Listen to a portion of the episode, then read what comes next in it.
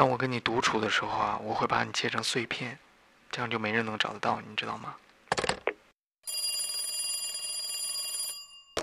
我在你家门口给你留了一份礼物，你看看，你往外看看。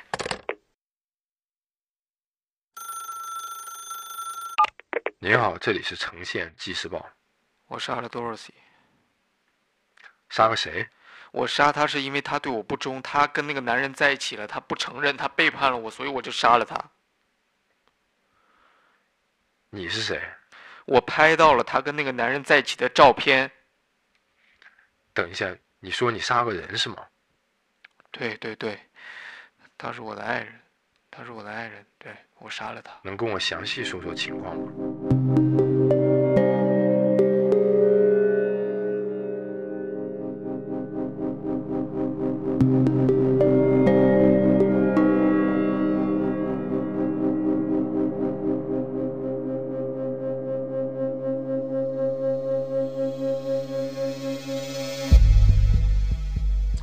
大家好，我是 Jesse。大家好，我是肖恩。欢迎收听《回声探案》。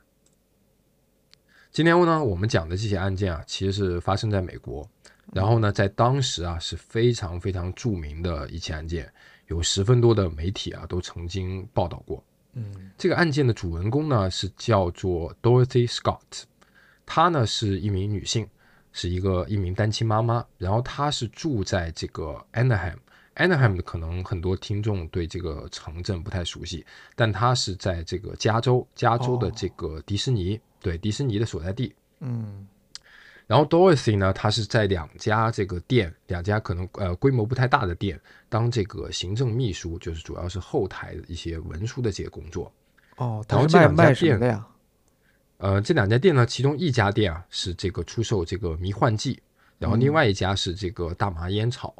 因为我们知道，在当时这个八十年代，八十年代的时候呢，其实美国这个嬉皮士的文化呀是比较盛行的，对，所以这个迷幻剂啊，然后大麻呀这种药物啊什么，其实都是这个需求量是非常大的。是合法的，是吧？对，在当时是合法的。哦，好。然后呢，是这个呃这两家店啊，Dorothy 工作这两家店啊，距离他自己的家，他自己家呢是在这个 Stanton。嗯，大约是五英里左右，也就是呃换算成公里的话，就是其实是八公里啊，哦，就其实不是非常远。对，然后 Dorothy 呢是有一个四岁的儿子，因为我们刚刚说他是单亲妈妈嘛，嗯。然后他的儿子呢叫做 Sean，这个 Sean 的父亲啊，就是并不住在当当地，也就并不住在这个 Anaheim，也不住在这个加州，所以呢，这个 Dorothy 啊，他的父母一名他的父亲叫做 Jacob，然后他的母亲叫做 Vera。这他的父母呢是在 Dorothy 工作的时候啊，就帮他带孩子，其实就是帮他照顾、哦。所以说 Dorothy 跟他就是就前夫嘛，离婚了，是吧？两人其实并没有结婚，就是前男友的关系。哦然后呢，就对未婚先孕了嘛，嗯嗯然后就分手了。嗯然后根据他家人和朋友的描述啊，就是 Dorothy 啊，她其实就是一个作息生活都非常健康的一名单亲妈妈，嗯没有吸毒啊或者酗酒啊。然后他跟他姨妈是住在一起，住在同一间房子。嗯然后 Dorothy 呢和他的这个家人啊，平时也是这个非常亲近。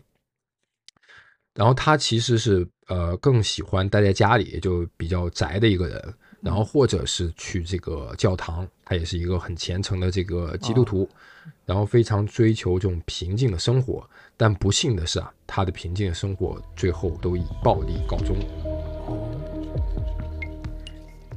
这起案件是怎么开始呢？在一九八零年的五月二十八日这天晚上，在这个 Dorothy 开员工会议的时候啊，他注意到他的同事一名男同事，这名同事呢叫做 Conrad。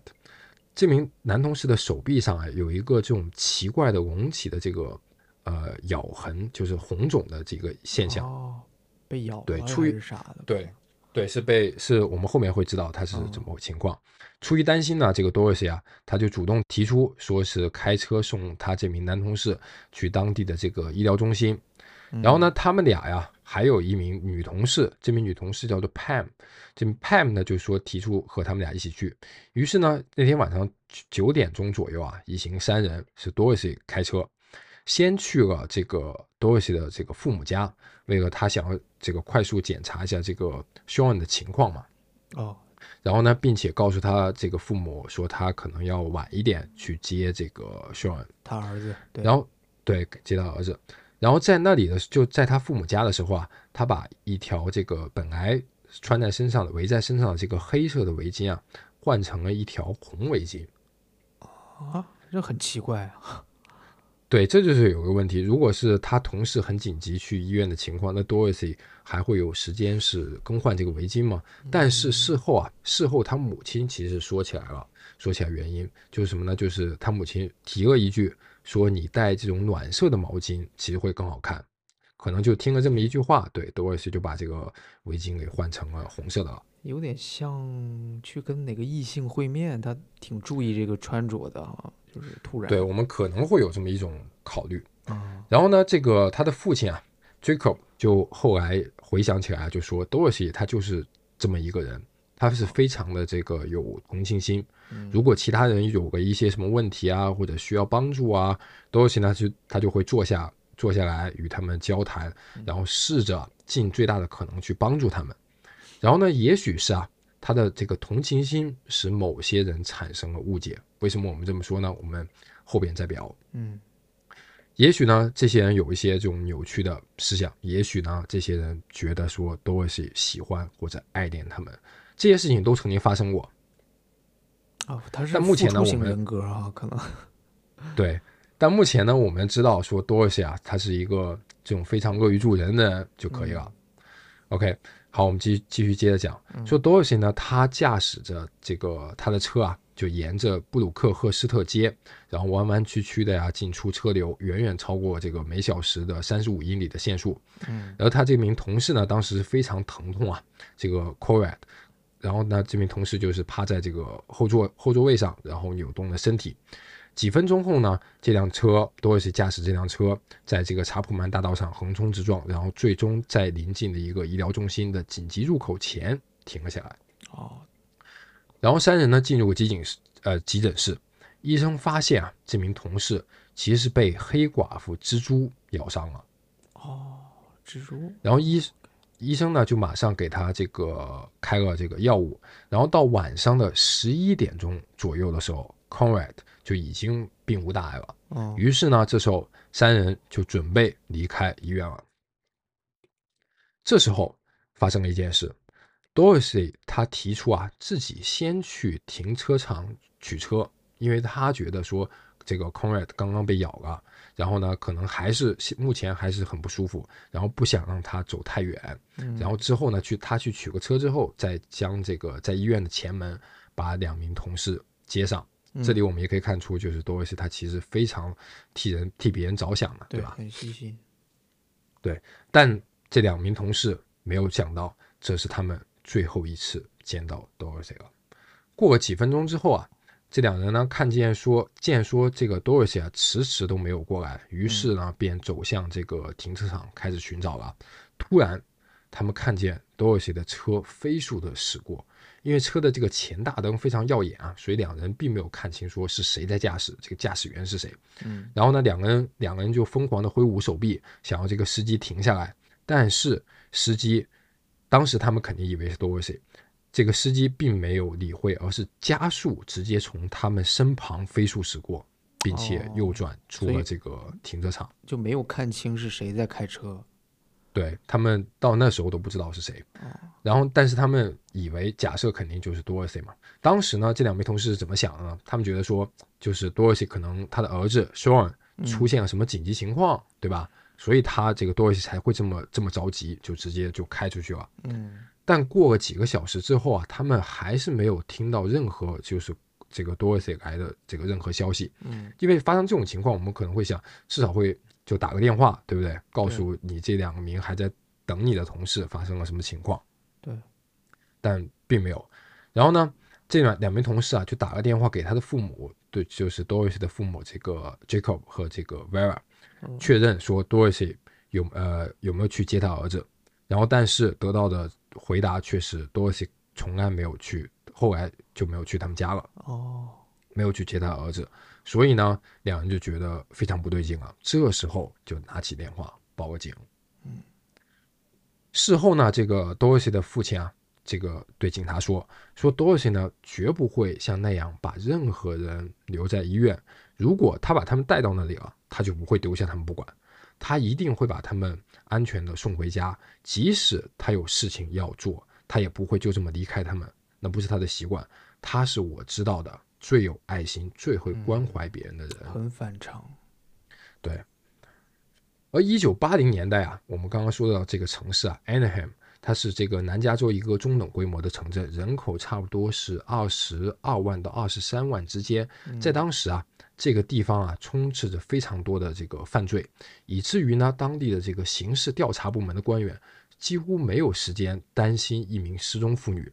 而在同情的听取了这个多一些父母关于他失踪女儿的情况之后啊，这名警官一名警官说，一旦他发现了任何有价价值的信息，他就会告诉他们。嗯，这名警官后来接着说，他虽然感到非常的遗憾，但其实啊，这并不罕见，因为许多当地许多这个年轻女性啊，经常与男性发生关系之后啊，并呃就抛弃了他们的家庭不管了，对吧？对。然后呢，这些女性啊，总是那些你平时最不会怀疑的人，也就说明当时的警方啊，其实并没有对这个多尔西的失踪非常的重视。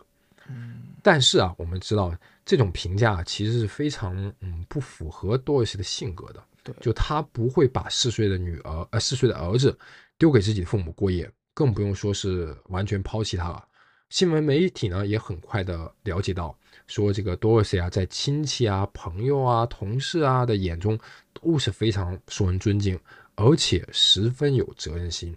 基本上每个认识的人都说他绝对不会离开自己的家庭。到这个时候呢，就是可能很多听众啊，也许会觉得说，是不是前男友啊，也就是孩子的父亲？就是把多一些给绑架，或者是呃干嘛干嘛之类的。因为很多案子，其实我们都知道，就是这种前夫杀害前妻嘛，对不对？对，很多。警方对警方当时其实也这么怀疑的，但是紧接着警方就发现，在多尔西失踪的当天晚上，他的这个呃孩子的父亲，也就肖恩的父亲，他的前男友。他是在干嘛呢？他是在密苏里州的家中。如果他参与了这起绑架或者是谋杀的话，他就不可能在绑架的当晚回到密苏里州，因为密苏里州距离加州的这个飞机的话，飞行啊至少需要四个小时单程。有所以说证明了。对，所以 Doris 的这个前男友啊，其实是有不在场证明的。嗯，那就非常的诡异了。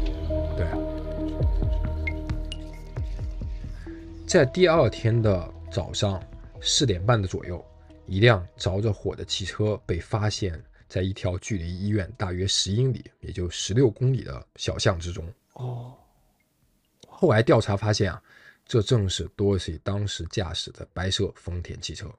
经调查发现呢，这个起火的位置啊，是从呃副驾驶座开始的。嗯，很可能是什么呢？就是嫌犯想要毁掉这个车中的这个血迹的证据。除此之外呢，也有可能就是希望警方啊，或者是这个 Dorothy 的家人能够马上相信或者确认说 Dorothy 是失踪或者被绑架了，对吧？对，无论是哪种啊，因为其实就你把你把一辆车给点火，然后这个放在一个小巷当中，其实非常引人注目的，对吧？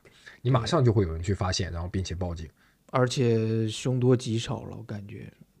对，所以我们目前可以得出的结论就是这名嫌犯。似乎不怕警方的介入，对吧？嗯，也可以说呢，就是他对自己的这个犯罪行为其实非常自信的，觉得就就算说是这个警方哎开始调查、开始追查了也无所谓。这与其一般的这个绑架案就有点不同了。一般的绑架我们都知道啊，其实就是想要赎金嘛，对吧？我们可能看很多电影啊，都会知道说哦，歹徒他说第一句话就是你不许报警，对吧？嗯，否则就撕票。但是在这个案子当中啊，这个嫌犯看起来好像就是肆无忌惮的。对，在发现了这个多尔西的车之后啊，警方于是呢也开始把这个多尔西的失踪当做绑架案开始调查了。原来只是当做一个普通的失踪案而已。警方呢试图通过说是多尔西失踪前一周的这个活动来追查他的下落。结果证明呢，就如我们之前所说，Dorothy 过着非常正常，甚至是平淡无奇、乏味的生活。他是一个非常宅的人，然后工作呢和陪儿子玩的时间几乎占据了他全部的时间。他很少出门。根据他的母亲 Vera 说，Dorothy 喜欢这种平静的生活。而他的同事呢，同时也告诉警方说，他很少约会，也没有这个稳定的恋情，这证实了 Dorothy 的生活非常的沉闷。在对每一个认识 Dorothy 的人啊进行了几天的这种询问调查之后啊，警方没有发现任何想要伤害他的嫌疑人。在外界看来，其实 Dorothy 他是没有仇人的，对吧？因为你一个人不怎么与别人交际社交，并且说是他的性格也是非常关爱别人，那你很难就会有仇人嘛。对啊，Dorothy 最亲密的朋友告诉调查人员说，他知道没有人可能会伤害他最好的朋友。他形容 Dorothy 是一个简单勤奋的人，与这些可能是毒贩啊什么的也没有任何接触，既不吸毒也不饮酒，然后甚甚至不知道说这个可卡因是长什么样子的，这些毒品是长什么样子的。起初呢，警方投入了大量的这个时间进行调查的一个角度啊，是对已知的这种呃性犯罪者进行调查，尤其是那些喜欢深色头发啊、年轻漂亮的女性的人啊。警方当时非常确认是什么呢？Dorothy 他是被一个这种疯狂的性犯罪者所害，很可能呢就是一个有犯罪前科的假释犯。对啊，我也觉得会不会就是那种一个病态的杀人犯啊，或者强奸犯。就通过这种滥杀无辜来获得这种快感哈，对，有可能，并且是可能是有过前科，对吧？对对对。根据当时这个加州的法律规定啊，说这种性犯罪者必须在他们呃打算居住的地方登记，而当时呢，南加州是有多达七千五百名登记在册的这个性犯罪者，同年呢是有至少两千人因性犯罪被捕。而在这个六百当中的六百零二起定罪当中啊，只有四十起是导致强奸犯啊，或者是猥亵儿童者啊，在监狱服刑一年以上。什么意思呢？也就是说，这个性犯罪的成本其实很低的，对吧？嗯，对。这也就导致了说这种惯犯啊作案的这个可能性就比较大了。嗯，还有那些没抓到的呢，是吧？对。但警方呢，其实始终一无所获，直到四年之后。一九八四年的八月六日，一名建筑工人啊，在这个圣安娜峡谷路的路边发现了并排的一只狗和人的骨头。哎呦，此地呢，距离这个多尔西失踪的医院啊和他家都是开车差不多二十三十分钟的距离，其实非常近的。这两具骨头啊，部分就是大部分已经被烧焦了。警方认为啊。警方认为，他们在当时，他们这两具骨头在那里已经有两年的时间了，很有可能就是在这个一九八二年的时候，加州的森林大火曾经席卷了那个地方，同时还在现场发现了一枚绿松石戒指和一块手表。这块手表它是在什么时候呢？是在五月二十九日凌晨十二点半停了，也就是那两名同事最后一次看到 Dorothy 的这个车一个小时之后。在几个月之后啊，这些骨头通过这个牙科记录被确认为 Dorothy，但尸检呢没有办法确认这个死因啊，已经因为这个尸骨已经被烧焦，并且时隔太久。而在同年的八月二十二日，Dorothy 的家人啊也是为其举办了追悼会，表示哀悼。这一切啊，其实都始于一通电话。在 Dorothy 啊突然失踪的前几个月内，他曾经持续接到了一个神秘来电者打来的恐怖电话。电话那头的男子啊，起初是表达了对这个 Dorothy 的浓浓的爱意，说自己多么爱她，然后希望 Dorothy 能接受他的求爱。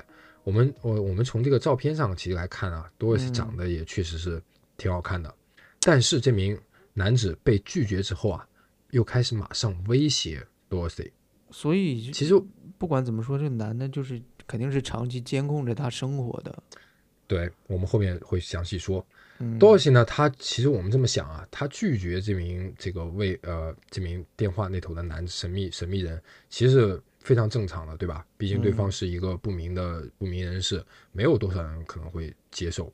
然后但是呢，这名男子就开始威胁了。怎么威胁呢？就向 Dorsey 描述他一天的行程，说明就是就像刚你刚刚说的，他是在跟踪 Dorsey，、对吧？嗯嗯多尔西曾经说过，说电话那头的男性声音啊，对他来说似乎感觉有点熟悉，但他却又始终没有头绪，说这些电话到底是谁打过来的。这个细节其实非常重要。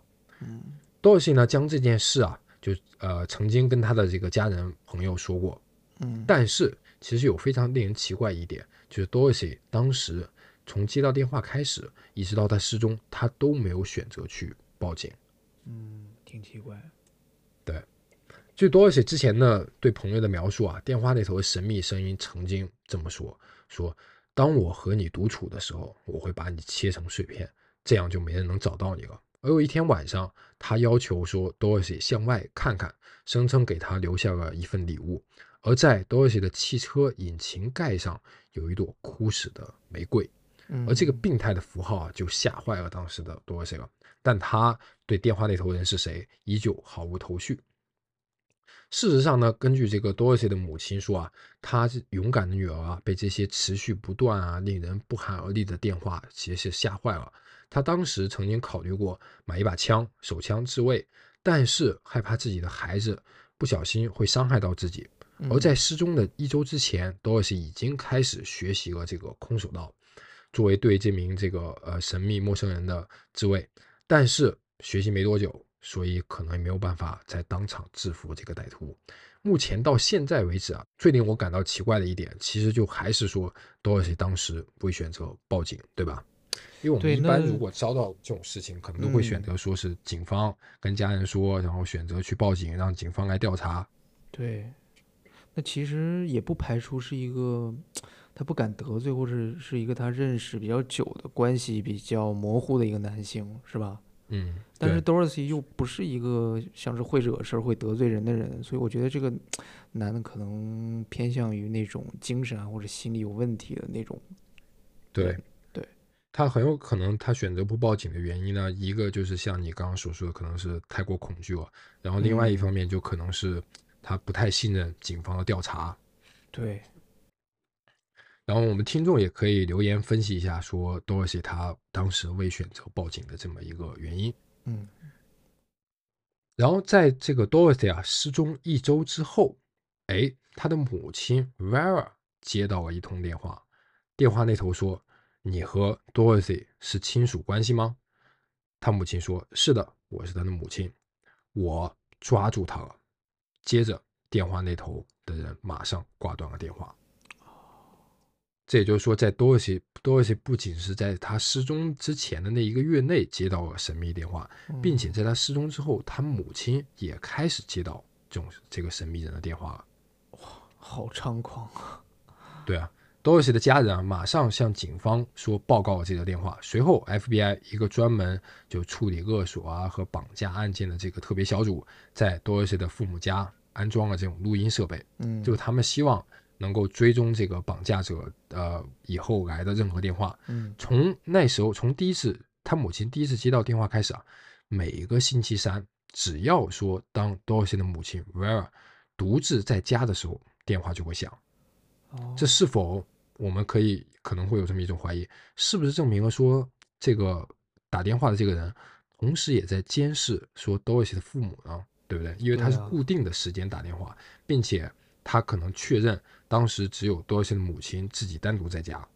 哦，根据这个 Vera 所说啊，多尔西的母亲所说，打电话的人知道说关于多尔西一些非常令人毛骨悚然的细节，甚至他知道什么呢？他知道说多尔西失踪时候的围巾颜色。你说他在哪看着呢？是吧？哎，对，这一点其实很奇怪，嗯，因为呢，多尔西他曾经回到家里换了一条围巾的颜色啊。他原来是戴的围的是黑色的，色然后他后来对后来换成了红色的，是吧？？对，然后，如果我们假设什么呢？如果我们假设说打电话的这个人跟最后实际绑架 Dorothy 的不是同一个人的话，那就是说明什么？那就是说明说，一打电话这个人他不会是当时呃参加员工会议的人，嗯哼，对吧？因为他是他是 Dorothy 是从这个员工会议后来回家，然后换了一条围巾，然后再走的。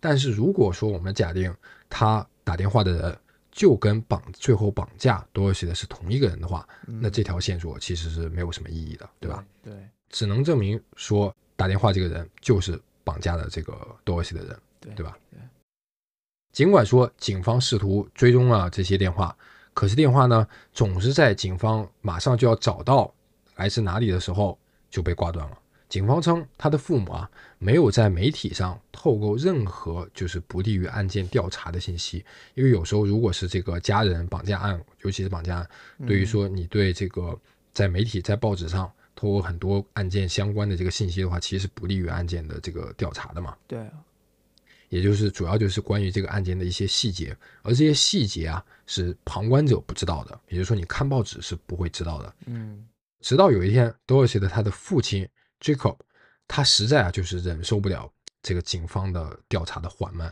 和无进展，他联系了当地的报纸《呈现纪事报》，告诉他们说他的女儿的案子，并且悬赏两万五千美元以寻找说有关他女儿的一切线索。嗯，而且呢，关于是这个 Dorothy 失踪的文章啊，就发表于说一九八零年的六月十二日，也就差不多一个月之后。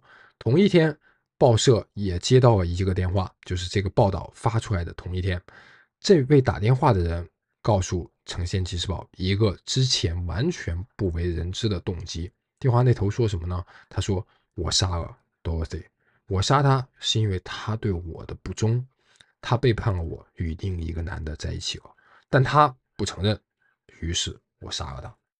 打电话的人告诉总编辑说，他在医院的停车场找到了 Dorothy，询问 Dorothy 关于另外一个男人的情况。这名打电话男子说，Dorothy 否认与任何其他男子有关系，但是他并不相信。嗯然后呢，接着这名电话那头的男子告诉这名编辑说，他有照片可以证明说 Dorothy 确实有另外一个情人，那这个照片他是我的。这个照片他只是说他有照片，就是其他人是没有办法知道到后来就一直没有公布出来，是吧？对，并且这名男子他也没有准确的说这个他当时认为 Dorothy 这个情人到底是谁。嗯对，然后接着这名男子说他是我的爱人，他用非常冷静并且有节制的声音一直重复道，还说我杀了他。但是 Dorothy 的一个父亲啊，他的父亲 Jacob 声称说，他们他的父母并不知道 Dorothy 有男朋友。如果可是我们想一下，如果女儿说有男朋友啊或者有情人的关系的话呢，可能这个父母都是最后一个知道的，对吧？对，但也可能就不会告诉父母吧。但是对 Dorothy 的有可能最终不告诉应该不会说不告诉吧。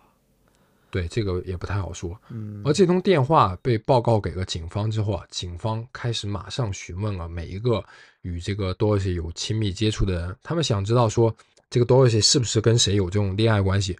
可是得到答案都是一样的，就连 Dorothy 最亲密的闺蜜、最亲最亲密的闺蜜都说，Dorothy 太专注于工作和儿子了，其他事情对于她来说都不重要。警方至此又没了线索。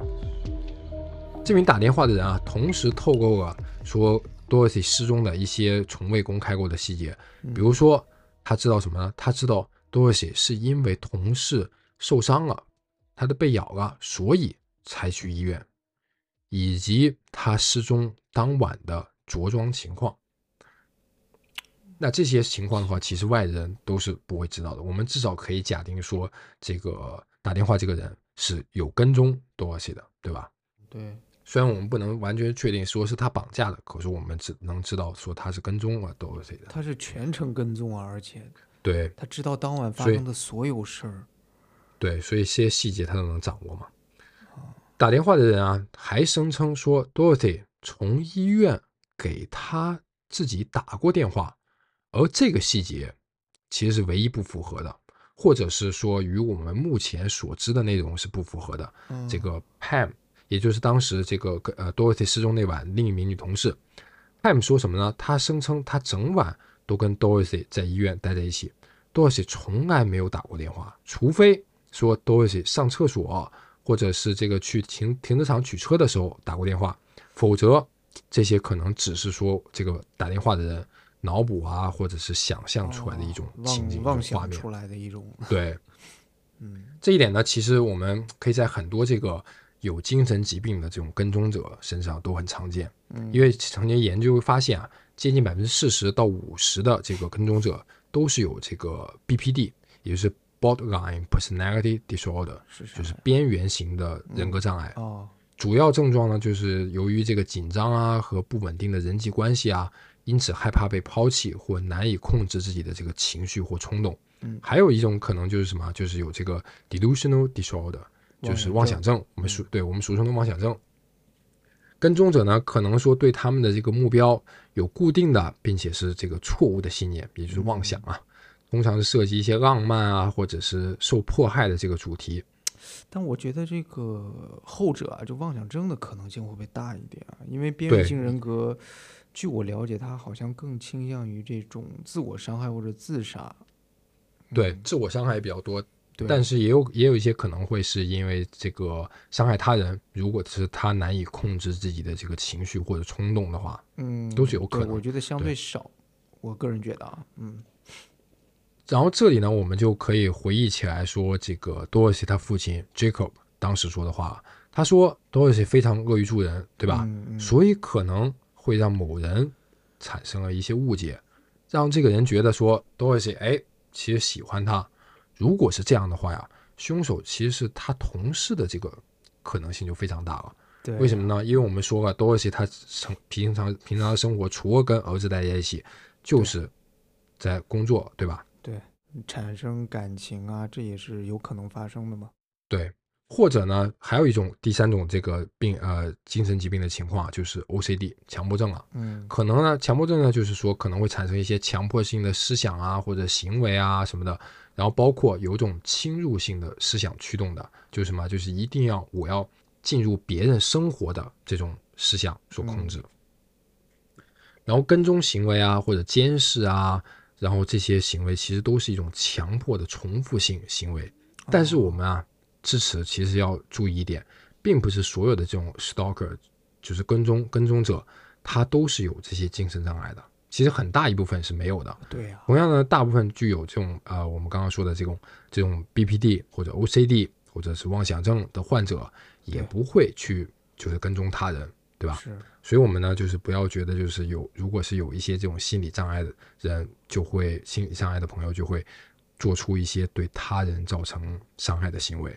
对，对我们其实还是要这个注意，并且关心一些这种有心理障碍的朋友。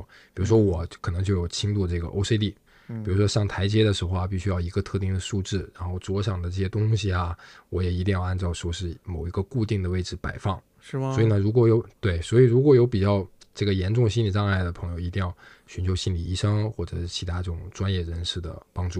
对，那你这么说，我都感觉我有点儿这个 BPD，嗯，这个可能会体现在就是人际关系上吧，就但但自己还能意识到了，就不至于说非常困扰我们的生活呀，或者说严重到要伤害别人或者伤害自己。对，所以说，嗯，自己无法处理这些情绪的时候，就可以借助外力嘛，是吧？对对，如果你感觉自己比较严重的话，就及时去寻找心理医生。嗯，对，我们回到这个案件本身上来啊，说这名跟踪者啊，就很有可能是他觉得什么？他觉得他跟多尔西他们已经在恋爱关系当中了。嗯而这时候，当然我现在说的只是一种假说啊。而这时候，多尔西带另外一个男子去医院，他实际上就是一种不忠行为了，对不对？那有点太敏感了啊。对啊，所以我们如果是如，但是我们如果用按照刚刚说的，比如说是 BPD 或者是妄想症这种情况下来思考这名犯罪者的话，其实是非常有可能的，对吧？对，这样想就合理了。对而且我们还必须记住一点，就是这时候是一九八零年，是没有这个手机或者是呼机的。多尔西这时候可能打的电话都是固定电话，很可能是家里的电话。那么在这么短的时间内啊，这个跟踪者是否有时间从接到电话，哎，马上就赶到医院，其实非常值得怀疑的，对不对？对，然而，这个打电话的人一直以来都没有被认出来过。Dorothy 曾经工作的那家店的顾客啊，也都被调查过，就是熟客其实都被调查过了。嗯我们之前说过，Dorothy 他工作的店啊，其实就是迷幻剂和大麻的店，所以呢，会有很多这种可以说比较可疑的客人吧。对呀、但对，但问题是什么？Dorothy 他是在办公室工作的，所以他其实是在里边的后台工作，所以很少其实是与那些经常光顾的这些奇怪的客人打交道的。嗯，但我觉得你说店里人来来往往，多少有点接触，可能也难免吧，是吧？而且确实这种冲动型的这种犯罪，在这种迷呃使用迷幻剂或者大麻的人群里，可能还相对确实高发一些，是吧？对，但是我们要考虑的一点，可能就是会不会有这名犯罪者，他会呃，他因为跟 Dorothy 可能说过一次话，他就对他产生了这么这种疯狂病态的爱恋，对吧？一次那就很难了，我觉得至少要有些交际吧。对你一次其实是非常困难的嘛，我们正常来想的话。嗯 OK，这些电话就是打给呃多尔西他母亲 Vera 的这个电话，一直困扰了他父母非常多年的生活，但他们却也坚持始终不更换这个电话号码。为什么呢？就是因为他们盼望着有一天绑架者能够允许说 Dorothy 跟他们通话。其实是哦我们现在也对就是失踪后，这个电话还打了四年。对，一直持续了四年，直到一九八四年的四月这一天啊，是不是他母亲来接了，而是 Dorothy 的父亲接到了电话，嗯，而听到 Jacob 的声音之后，打电话的人立即就挂断了电话，并且四个月都没有再打过来。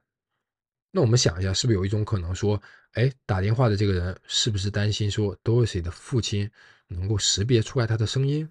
嗯有这么一种可能，对吧？害怕了。还有就是 Dorothy 和他父亲共同的朋友，是吧？对。直到 Dorothy 的尸体被发现的第二天，电话再次响起了。这次电话那头问说：“Dorothy 在家吗？”这一次啊，是 Dorothy 的母亲接的电话。随即，这名打电话的人马上又挂断了电话。那挺奇怪啊，Dorothy 尸体都被发现了，他还问这种问题。对，所以这个也是一直我们很不能理解的一点，其实是有没有可能不是同一个人呐、我对。但是如果思考不是同一个人的话，那他其实能说出那么多关于 Dorothy 的细节，也是非常不合理的，对吧？所以有来电显示吗？没有，因为那时候是座机嘛，一九八零年代啊，哦哦，那时候美国好像没有这个哈。对，而且跟踪的话，跟踪跟踪这个来电的话也，因为时间太短，因为通话时间都特别短，然后肯定是一名犯罪者他故意控制这个通话时间，所以没有办法追踪。四年都没有说追踪到一个电话呀。对他可能一下问一下一接电话，然后呢问一下是不是多一些的家，然后或者是你是不是多一些的亲属，哎，电话那头的他母亲可能回答说一句是，那他马上就挂掉电话，是非常有这种可能。可能大部分通话其实都是这样子。操，所以他的目的，所以这名这名这个嫌疑人的目的，我们到现在也是不得而知的。嗯 OK，我们现在来说这个啊、呃分析一下说嫌疑人嘛。嗯多尔西啊，他其实不经常出门，也没有男性，也没有男朋友，他大部分时间都在家里陪儿子，和家人在待在一起，或者去工作，并且呢，他定期有去教堂的习惯，因为我们之前一开始说过，说他是虔诚的基督徒。而 Dorothy 的前男友，也就是她的父亲，一开始就被排除过嫌疑，因为他有不在场证明嘛。嗯所以我们现在其实可能会有两种可能的这个说法。第一种说法就是他的同事，这名呃嫌疑人是他的同事。一位啊，这个犯罪类的这个博客主啊，曾经在二零一七年的时候采访过 Dorothy 的儿子 Sean，他提到他的儿子提到说什么呢？说他的母亲啊嗯的一名这个女同事的兄弟，同时呢也是那家迷幻剂店的老板之一。这个名老板呢是叫做这个 Mike，我们嗯全名就不说啊，因为他呃不一定他是这个最后的这个嫌犯，不一定是最后的凶犯。显然呢，这个 Sean 他说这个 Mike 啊对他的母亲非常非常的着迷。Mike 独自一人居住，传言说他情绪很不稳定，甚至可能参与了邪教的活动。当然，这都是这个多谢的儿子他的说法。显然呢，没有证据啊，警方是没有发现任何证据可以证实 Dorothy 儿子的理论。但是哦我们可以这么想，麦克他应该是非常熟悉 Dorothy 他的日程安排的，对不对？甚至他的穿着，而且呢，显然说麦克的这个妹妹，也就是 Dorothy 的同事和 Dorothy 在电影的关系也非常亲近。毫无疑问，麦克他是有可能并且有能力去骚扰这个 Dorothy 的。嫌而同时。嗯，对，而 Sean 呢，他也指出啊，声称这个执法部门一其一直都在盯着麦克，但苦于没有足够的证据来逮捕啊或者指控他。而麦克呢，也是最终于二零一四年死亡了。所以 Sean 他没有看到过麦克就是骚扰他母亲，是吧？对他说有可能会，对他可能嗯只是听说呀，或者他根据后续案件的了解啊，对嗯，哎，这个也难说。对，然后但是我们中国人来说啊，我们不难看出这个凶手可能是同事的这个理论，值得说仔细讨论的原因在于两点。第一点就是说，他这个呃罪犯他非常熟悉 Dorothy 的日常生活的这个时间，对吧？要么就是一个一直在二十四小时不停跟踪 Dorothy 的人，要么就是他的同事。显然，这名凶手对他的生活基本上是了如指指掌的。如果是同事的话，那很多事情其实都可以解释通了。比如说，Dorothy 为什么觉得这个声音非常熟悉，但又没有这个完全没有没有没有办法完全识别，对，可能是使用了这个变声器，也有可能是平时说过话，但是说的不是很多的同事，甚至呢可能是保洁人员、保安，其实都有可能。一嗯般这种跟踪杀人狂的话，很可能我们来说，很可能他内心是有一些自卑的，所以呢，可能是那些工作当中啊不是非常高调的同事，对吧？对暗恋他的，对，可能跟多一些说过话，但是多，所以说多一些他觉得，哎，这个声音有点熟悉，但是又没有完全办法没没有办法完全识别出来声音是是谁，对吧？对，同时呢，第二个原因就是在于说，选择在那天作案也是可以得到合理的解释的，因为我们刚刚说啊，这个呃，这个 Conrad 就是那名男性同事，嗯，是因为他所以才去医院的，对吧？而凶手如果当时也在员工会议的现场，哎，看到什么呢？看到说 Dorothy 他对其他的男性表达出了这种关心和爱和照顾的话，对不对？因为 Dorothy 他主动说去送这个 Conrad 去医院检查嘛，那么有可能，哎，这名凶手他就心生嫉妒了。于是选择就在那一天实施犯罪，因为他可能控制不了自己的这种冲动啊，要将 Dorothy 完全这个占有，当然是打引号的占有吧。哦，对，当然我们可能作为普通人的话，会觉得这很夸张。可是作为这种比较一个病态或者变态的这种跟踪狂来说的话，其实非常有这种可能性的，并且更重要一点是，电话那头的嫌疑人知道说 Dorothy 去医院是因为同事被蜘蛛咬伤了。嗯，那很但是就是呃经历这件事儿的人，对，就是在现场可能看见了，因为我们如果在如果来想，他只是在一个店外监视 Dorothy 的话，他可能没有办法这个很清楚说 Dorothy 是为什么去医院，对吧？对，但是呢，这一理论啊，可能哎也会有下面这种解释，就什么呢？说凶手他知道 Dorothy 去医院是因为同事被蜘蛛咬啊，是 Dorothy 亲口告诉他的，这种是不是很奇怪？但对对，因为他有可能，比如说在医院去厕所的这个时间给某个人，对吧？也许是她的男朋友打引号的打了个电话什么，的。如果如果说如果说我们之前说过这个电话那头人说的这种说法是真实的话，就是 Dorothy 真的给他打电话了。对当然呢，还有一种可能什么呢？就是比如说我们说的这种呃，当时是 Dorothy 亲口告诉他的，是什么情况呢？就对白可能是这样子的：说这名男性说，你背叛了我，跟别的男的在一起了，我都嗯看见了，这是这名凶手说的。然后这时候 Dorothy 可能就会反驳说，不是的，我只是送他来医院，因为他被蜘蛛咬了，对吧？那如果从这个对白来看的话，那确实这名打电话男性、这名绑架者、这名凶手，他就会知道说 Dorothy 去医院是因为 Conrad 他被蜘蛛咬伤了，对吧？嗯，不是，那那时候又没手机，他怎么及时看到一个情况就马上他俩就通过电话联系呢？他不是天通过电话的，他有可能是绑架他之后啊，对不对？嗯，他已经把多西给绑走了，哎，然后这时候他要干嘛？他要问说多西，你是不是背叛我，跟别的男人在一起了？然后多西这时候出于恐惧或者被威胁，马上要辩解说，哦，不是的，我只是送他来医院，因为他被蜘蛛咬了，对吧？哦哦我们这么一想，他其实是合理的，是不是？对，并且如果是多一些同事的话，FBI 通过这种声声音识别的技术，我们想他应该能马上识别出来打电话者的身份，对吧？因为他对 FBI 对同事都进行了排查了。而且如果根据我们刚刚的推理的话，如果是工作场合中和 Dorothy 曾经说过话的人，但是可能是内向的呀、话不多的同事，那么 Dorothy 当初接到电话的时候，应该他会有一个这种怀疑的对象。他就会可能会怀疑说，哎，我同事之间是不是有这么一个人，他很内向，然后话不多，又感觉他的行为有点奇奇怪怪的，是不是？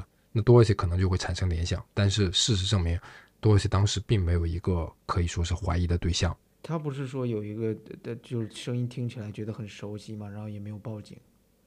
对，但是这个声音熟悉的话，他如果是他同事的话，他其实是应该是可以确认的，不不一定说确认，他至少是可以怀疑到说，比如说哪一个同事，同事 A 或者同事 B，对吧？是这么一个打电话的人，但是多尔西当时并没有产生这种联想。OK，然后第二种说法是什么呢？第二种可能的嫌疑人的这个说法就是多一些的这个教友或者信友，也就是跟他去同一间教堂的，对，跟他去同一个教堂、同一个教会做礼拜的。嗯因为我们知道多尔西他只有基本上三点一线：工作、陪儿子，然后就是去教堂，对吧？嗯，因为我们说多尔西他又都有经常去这个教堂礼拜的习惯，这也许可以解释了为什么那名打电话的嫌疑人听起来很熟悉。场景可能是什么呢？可能是多尔西在教堂里短暂的听到过这个人的声音，可能是唱赞美诗，或者也许偶尔发言一下呀、或者他曾经在某个时候和多尔西说过电说过话。嗯同时，因为说多尔西的这个社交生活非常有限，所以去教堂可能就是他为数不多的，就除了工作和儿子之外，与他人接触、社交的活动。可能她真的有男朋友呢，是吧？咱也确实不知道，也许人家就隐瞒起来了，是吧？他需要一些这种私密的空间呀。对，但这一点目前为止的话，就是除了多一些之外，其实没有人知道的，因为他的家人朋友都否定了。对，对我是到目前我们也不得而知 OK，对，OK，而多尔西总是去同一个教堂，就可能让这个凶手啊产生了一种虚假的亲密感。是什么感觉呢？就是会觉得说，多尔西总去这个教堂礼拜，其实是为了什么？其实不是出于对这种上帝的信仰，而是为了跟他见面，为了遇见他，对吧那？这是因为如果妄想症了，对啊，因为如果是这种偏执型人格啊，或者是妄想症的凶手的话，这种心理其实比较常见的。嗯，同时，他可能通过教堂的这个名册，哎，知道了多尔西和他家人的信息、电话什么之类的，并且，如果是教堂的话呀，那我们知道有些教堂其实非常非常大的，那么这个嫌疑人的数量它就非常非常多，所以警方一直没有办法锁定嫌疑人，侦破的难度也就非常非常大了。是至此呢，一九九四年跟女儿 Dorothy 生日的同一天，这个他的父亲 Jacob 去世了，而 Vera 她的母亲在女儿被绑架的二十二年之后，于二零零二年也去世了。他们至始都对自己女儿曾经经历了什么不得而知，也不知道到底谁与这起绑架谋杀案有关，甚至对打来电话那头的男子也一无所知。距离此案发生已经过去四十年了，此案至此仍是一起悬案。哎，在此啊，也对死者及其家属表示哀悼啊，希望未来能有一个结论吧。对啊，关于这起案件，听众有什么自己的推理或者看法，也欢迎呢在我们的这个评论区留言。我们下期再见。下期见。